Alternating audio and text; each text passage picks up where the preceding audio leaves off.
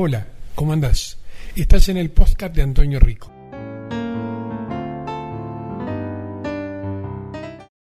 En reiteradas oportunidades, incluso hay medios que parecería que lo utilizan como un caballito de batalla, escuchamos que los jóvenes argentinos se quieren ir de este país.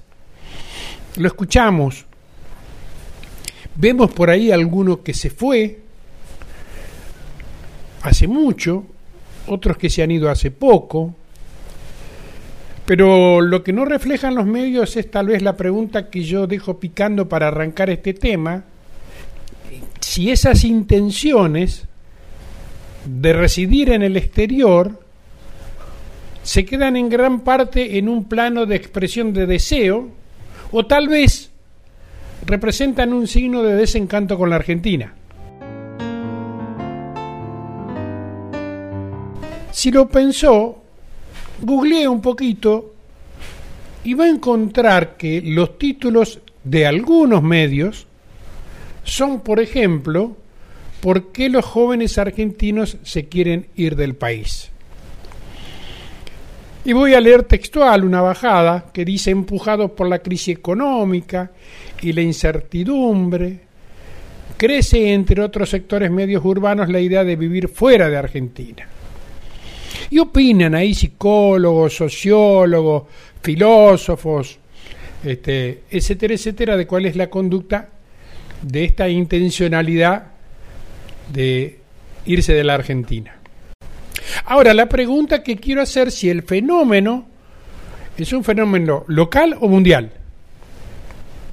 O sea, la causa de la idea de emigrar puede ser un proyecto que se trunca de manera violenta por vaivenes económicos propios de este país que todos conocemos, o que intenta cumplir el deseo de un padre o de un abuelo, quienes permanentemente dicen la expresión penosa que baja la autoestima de la Argentina con relación a que en nuestro país se vive mal y que existen otros lugares del mundo donde se vive mejor.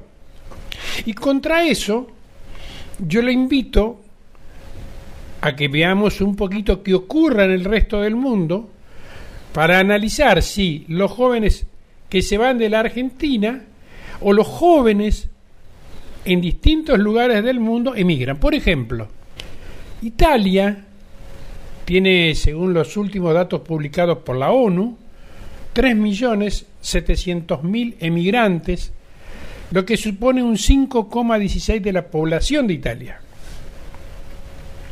Si lo comparamos con el resto de los países, vemos que tiene un porcentaje de, de migrantes medios, ya que está en el puesto 76 dentro de los 195 países que, se, que están ranqueados como de emigrantes. Cuando yo le digo que los jóvenes emigran de otros países, uno puede pensar rápidamente que los países pueden ser, qué sé yo, Dominicana, este, Palestina, Tonga, eh, Granada, que son países que tienen realmente un alto nivel de emigración, altísimo nivel de emigración. Pero cuando uno empieza a mirar el listado de otros países, amplía un poquito la mirada, se da cuenta que Alemania, Francia, Estados Unidos, Suecia, Canadá, en porcentaje de habitantes, no en gente, en porcentaje de habitantes, tienen más emigración que Argentina. Para ser un poquito más concreto, Argentina tiene 2,26% de migrantes mismo porcentaje tiene Australia. Pero si vamos un poquitito más para arriba, yo diría que más tiene España, 3,05, Francia, 3,40, Suecia, 3,43, Egipto, 3,59, Noruega, 3,77, Panamá, 3,82, Israel, 4,09, Dominican, eh, Dinamarca, Dinamarca, 439, Y puedo seguir, Argelia, Perú, 4,75. O sea, Perú, el 4,75 de su población ha decidido emigrar. Quiero cerrar con algo que cuesta aprender, pero a veces es un buen ejercicio, ¿no? Apagar el televisor y mirar por la ventana. Y apagar el televisor y mirar por la ventana significa tratar de ver todo, pero priorizar lo que uno tiene a la mano que no le cuentan los periodistas pagos de la ciudad de la mentira, del gran concurso de mentiras que está radicado en lo que conocimos como capital federal y es la ciudad autónoma unitaria de Buenos Aires.